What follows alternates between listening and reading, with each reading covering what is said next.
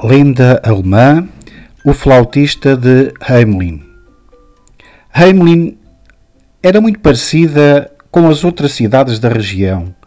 Casas de pedra, traves de madeira escura, telhados em bico por causa da neve, grandes chaminés, uma porta para as pessoas e outra para os animais, que dormiam em estábulos no meio da palha. As crianças viviam com os pais e os avós, uma existência tranquila. Ajudavam a tratar dos campos, mungiam as vacas, iam buscar água ao poço e lenha aos bosques em redor. À noitinha, recolhiam o gado e instalavam-se perto do lume a ouvir histórias de fadas e bruxas, coisas antigas que os velhos contavam cheios de paciência enquanto aqueciam o corpo bebendo grandes canecas de cerveja feita em casa pelas mulheres. Às vezes aconteciam coisas alegres, outras vezes coisas muito tristes, eh, que o sino da igreja anunciava, tocando a rebate, se se tratava de um incêndio, devagar se tinha morrido alguém, num ritmo festivo para casamentos e batizados.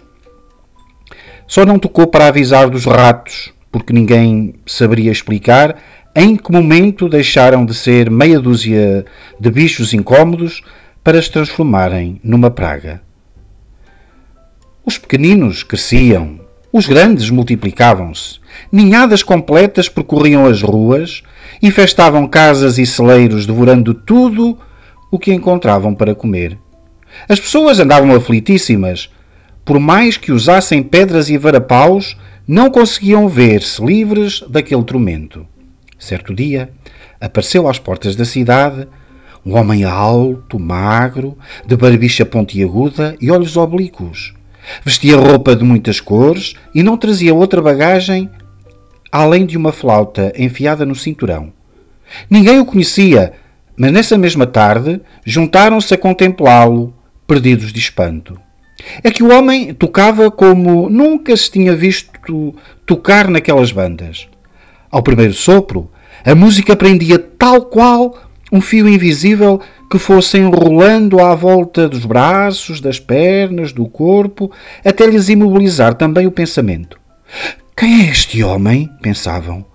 Que magia o faz tocar assim? O homem sorria enigmático e continuava a tocar até sentir que acreditariam em tudo o que lhes dissesse. Quando finalmente parou, já o sol mergulhava no horizonte. Mas as pessoas ficaram ali, possuídas de uma sensação estranha. Era como se a música pairasse ao sabor do vento, pudesse ainda ouvi-la dentro do seu coração. Cheguei eh, para vos libertar dos ratos, declarou muito sério e seguro do que dizia. Posso levá-los comigo para onde eu quiser. A população agitou-se. Hum, seria verdade? Não seria.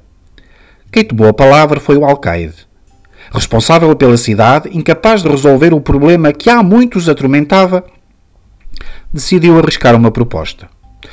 Se fores capaz de fazer o que dizes, dar-te-ei uma bolsa recheada de moedas de ouro. Muito bem, respondeu ele, aceito. De novo levou a flauta à boca e pôs-se a soprar muito baixinho. Agora os sons eram diferentes. A música surda, repetitiva, reproduzia a cadência própria dos roedores em ação. Os habitantes da cidade mal podiam acreditar no que os seus olhos viam. Das casas, dos celeiros, das sacas, dos barris, saíam ratos, ratinhos, ratazanas e, atraídos por aquela estranha melodia, seguiam o flautista pelas ruas da cidade, caminhando de forma ordeira, como um batalhão de soldados. Transpuseram a muralha, atravessaram a ponte e desapareceram sem deixar rasto. A alegria foi tanta que resolveram festejar. Acenderam-se grandes fogueiras no meio da praça. O sino repicou alegremente. Velhos e novos dançaram até de madrugada cantando em plenos pulmões.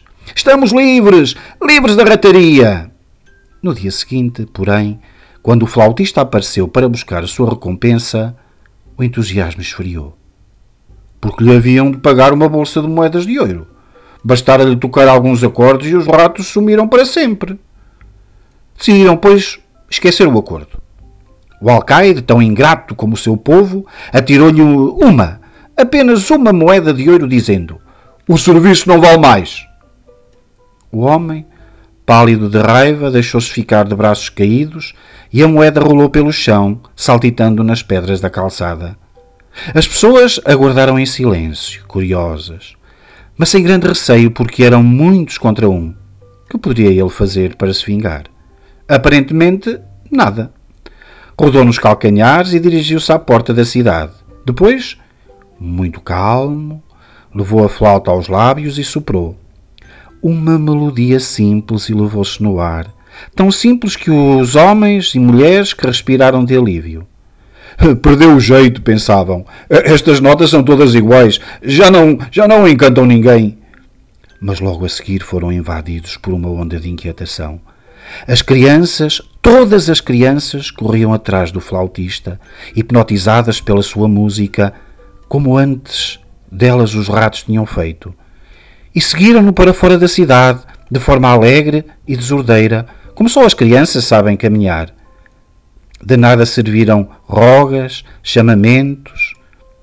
O flautista partiu para sempre, levando as crianças atrás de si, e a cidade ficou triste, muito triste, mergulhada em silêncio.